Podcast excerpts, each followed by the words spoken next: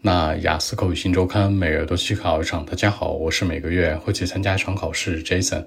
今天和大家分享讨论一下关于二零二一年十二月十八号这场雅思考试基本考情分析和汇总的那些事儿。由于呢是在考场附近录制，难免有些杂音，不要介意。第一个方向听力，今天听力整体来讲非常传统常规。第一和第四部分各自是个填空，第二、第三部分当中是选择为主。第一部分呢讲的是音乐会咨询相关，是个填空。第二部分呢是法国自行车的骑行相关，单选加多选完全都是选择，注意审题时间。那第三个部分呢是讨论教授孩子分辨吃强生物的一些吃糖生物的一些事儿，那是匹配加单选还是完完全全的选择，注意审题时间。最后一个部分呢是南极之旅，是个填空。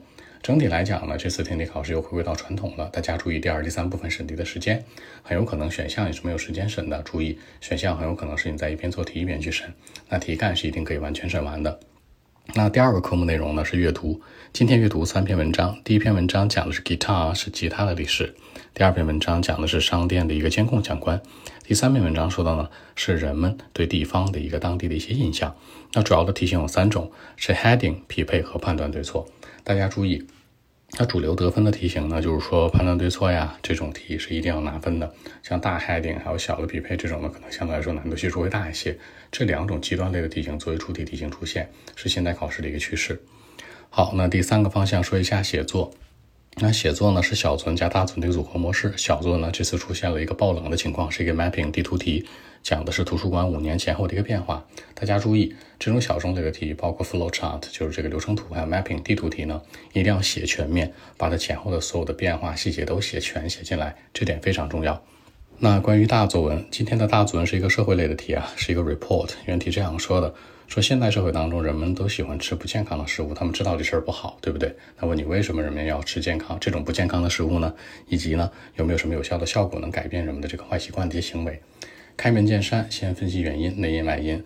内因可以说人们自己的一个喜好，比如说人们就是喜欢这个油炸食品或者这种不健康食品的口感。让人们觉得可能这个味道很适合他们。其次，外在因素说这个食物本身，这些快餐呢，为什么叫快餐，叫 fast food？为什么叫 healthy food 呢？就是说他们很好被带走，也就是说很好制作，很好带走，很好打包。那就是说省时省力。相对来说，人们喜欢它能够匹配自己的工作、学习很忙碌状态下能吃饱肚子。这样来看呢，内因外因对比来说比较好讲。其次，提供解决方案。可以通过两个方向去解决。第一呢，国家可以出台相关的法律法规，尤其是当地政府可以出台法律法规，去限制这种不健康的食物，从源头上能够解决这事儿，限制他们的嗯出现的频次啊，包括量的生产啊。其次呢，可以站在这种 mass media 大众媒体的角度，鼓励人们去减少这样食物的一种不健康食物的一个摄取，比如说鼓励人们多吃水果蔬菜呀，鼓励人们多去运动啊这种的。这样来看呢，通过这两个方向去把这个比较有效果的一个方式给它带进来，更有说服力。整体来讲，今天考试呢非常传统。那小作文会难一些，是一个 mapping；大作文是一个 report，非常简单，而且很接地气，是这样的一个基本情况。那如果更多的问题呢，还是可以 follow WeChat B 一七六九三九一零七 B 一七六九三九一零七。希望今天这期节目给带给你们帮助，谢谢。